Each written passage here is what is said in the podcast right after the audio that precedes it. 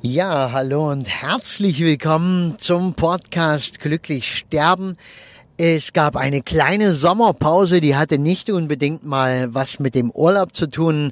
Diese Zeit hätte ich ohne weiteres, denke ich, auch überbrücken können mit ein paar vorgefertigten Podcasts, denn meine Podcasts sind nie so, dass ich die einspreche und dann im Tag veröffentliche, sondern ich mache die immer irgendwann unterwegs, wenn mir danach ist, wenn ich ein gutes Gefühl dafür habe, was ja bei einem äh, normal funktionierenden Menschen nicht in jedem Moment sein kann, sondern es gibt Tage, die sind richtig gut dafür und Tage, ja, wo es besser ist, keinen Podcast zu machen.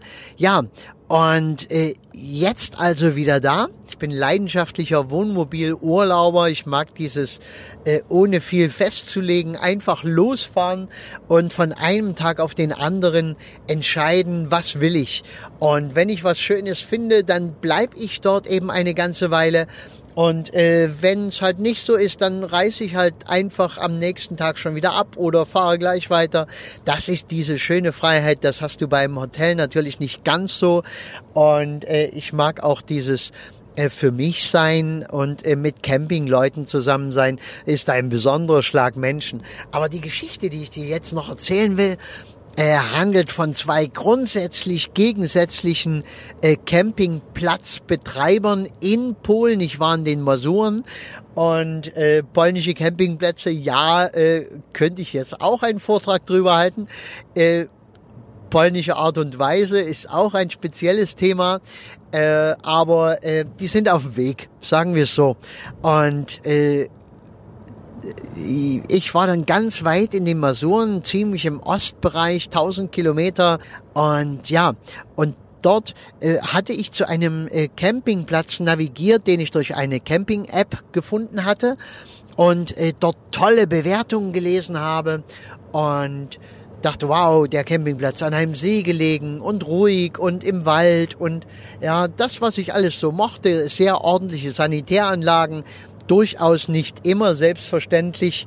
Und als wir fast da sind, biegen wir von der Hauptstraße ab und da kommt gleich in der Einfahrt zu dieser Zuführerstraße, wo es dann noch drei Kilometer zu dem Campingplatz ging, äh, war eine Einfahrt, eine kleine Einfahrt links zwischen Bäumen durch, ein anderer Campingplatz.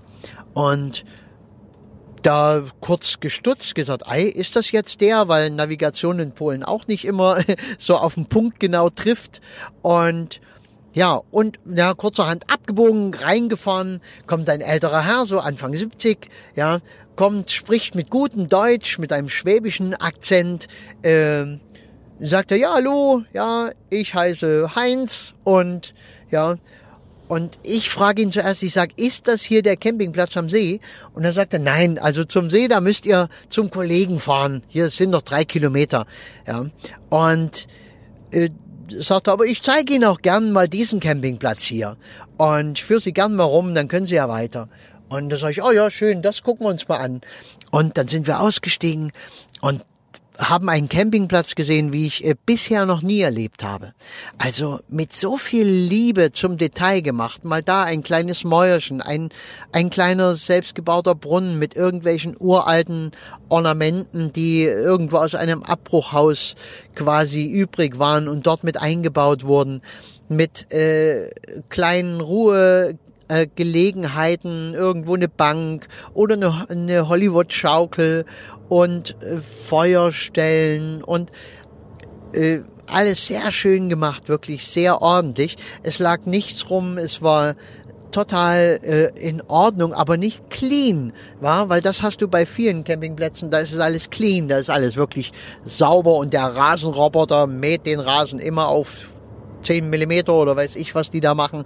Und da fühlst du dich auch nicht wohl. Also ich fühle mich da nicht wohl. Und dort war es wunderschöner und es waren natürlich nicht viel Gäste da. Ja, jetzt in dieser Zeit ähm, der Reiseverbote und allem äh, ist das einfach so und dann noch dazu so weit in Polen drin, da hält sich das schon in Grenzen. Ja, und eigentlich war mein Herz schon dort und ich wollte schon gar nicht mehr so richtig weiter, hatte aber noch meinen Automaten im Kopf an. Ja, kennst du vielleicht auch Na, wir wollten doch aber zu denen am See. Wir müssen da jetzt hin. Ja, wir fuhren dann weiter zu dem anderen Campingplatz. Auch ein sehr schöner, ordentlicher Campingplatz. Äh, und dort äh, kam der, der Campingplatzbesitzer, setzte sich dort gleich an seinen Willkommenstresen. Ja, der war dort in so einem Gartenbereich. Wir parkten. Und als ich hinkomme, er grüßt freundlich, auch so ein bisschen Deutsch sprechend und sagte, und wie viele Nächte bleiben? Ja, und ich dachte, halt, das ist die falsche Frage. Ja, äh, ich sage, nein, wir schauen uns um. Ja, sag ich, dürfen wir das, weil er so komisch guckte. Ja, natürlich, natürlich. Ja, dann sind wir da ein bisschen rumgelaufen. Gut, äh, wir hätten einen schönen Stellplatz gefunden und ohne den Campingplatz davor wären wir auch dort geblieben. Das war alles in Ordnung. Und ja, aber irgendwie, wie gesagt, mein Herz hing dann oben und äh, ich habe dann äh, diese, diese innere Vergleichsliste gemacht und äh, so etwas ist ja nie, äh, ähm, nie wirklich unpersönlich zu machen. Du kannst keine rationale Liste führen, wenn dein Herz schon irgendwo hängt. Und daher fiel die Liste natürlich mit den Dingen, die plötzlich ganz viel wert waren, ja, die waren natürlich auf dem anderen Campingplatz und Dinge, die der anbot, waren nicht so viel wert, wie zum Beispiel ein Seeblick, direkte Lage am See, die Ausleihmöglichkeit von Booten direkt an einem eigenen Bootssteg, war alles nicht so viel wert. Ich wollte wieder dahin und so sind wir dann weggefahren. Und als wir da oben ankommen und aussteigen und äh, die Frau des anderen Besitzers uns begrüßt, sagt die auf einmal, oh, ja, der Besitzer ist ihnen gefolgt. Ich sage, was, wer, was, was, wo? Und es zeigte sie zur Straße und da ist mir der Besitzer des anderen, des Campingplatzes am See, hinterhergefahren. Der wollte also sehen, wohin wandere ich denn ab? Und äh, ich dachte, ey, was soll denn das? Und wir haben dann in der Folge Geschichten gehört äh, von diesem Betreiber. Ja, er sieht seinen Betreiber dort oben äh, an seiner Einfahrt als ganz schlimmen Konkurrenten, erzählt auch schlimme Geschichten, ja, von dem Deutschen, der da oben den Campingplatz betreibt und geht alles gar nicht. Und er ist der Beste. Und dabei äh, läuft der eine Campingplatz schon über zehn Jahre und äh, der unten am See hat den erst aufgemacht. Aber ich fand so schön, diese Wertschätzung, dieses Neutrale ähm, mit, mit doch einem äh, vernünftigen Umgang äh, von, von meinem dann quasi äh, Vermieter da, diesem, dem Heinz, ähm, weil der einfach sagt, ja, so, ist mein Kollege. Ja, er mag ein paar Probleme mit sich selbst haben. Aber im Grunde, er verdient genug Geld und wir kommen auch über die Runden. Und äh, sagte, es gibt keinen Grund. Sagte, wir brauchen nicht gegeneinander kämpfen. Es ist Unsinn. Und das fand ich sehr gut. Und jetzt bin ich doch schon ganz schön lang, weil es war halt doch nochmal eine lange Geschichte.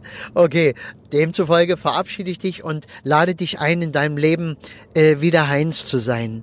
Mit Wertschätzung, auch Konkurrenten gegenüber. Kannst du leben, ja, dann äh, ist es doch gut. Äh, Gibt es einen Konkurrenten, der besser lebt? Ja, du weißt es doch gar nicht. Der am See, der hatte da ein Audi Q5 irgendwas dastehen. Ja, aber er hat nicht besser gelebt als der Heinz, weil äh, er, er wacht nicht mit demselben guten Gefühl auf. Er geht nicht mit der Zufriedenheit. Ich verdiene genug, mir geht's gut durch den Tag, sondern er geht mit, wacht mit dem Gefühl auf, werden heute genug kommen, werden die alle bei mir buchen, wie viel kriegt der da oben schon wieder ab, werde ich am Jahresende genug verdient haben, wie bezahle ich die Rate für meinen Q5 äh, und so weiter und so fort. Also äh, das bessere Leben hat einfach der gelassene Mensch, der, der keine Konkurrenz hat, sondern nur Kollegen. Okay, mach's gut.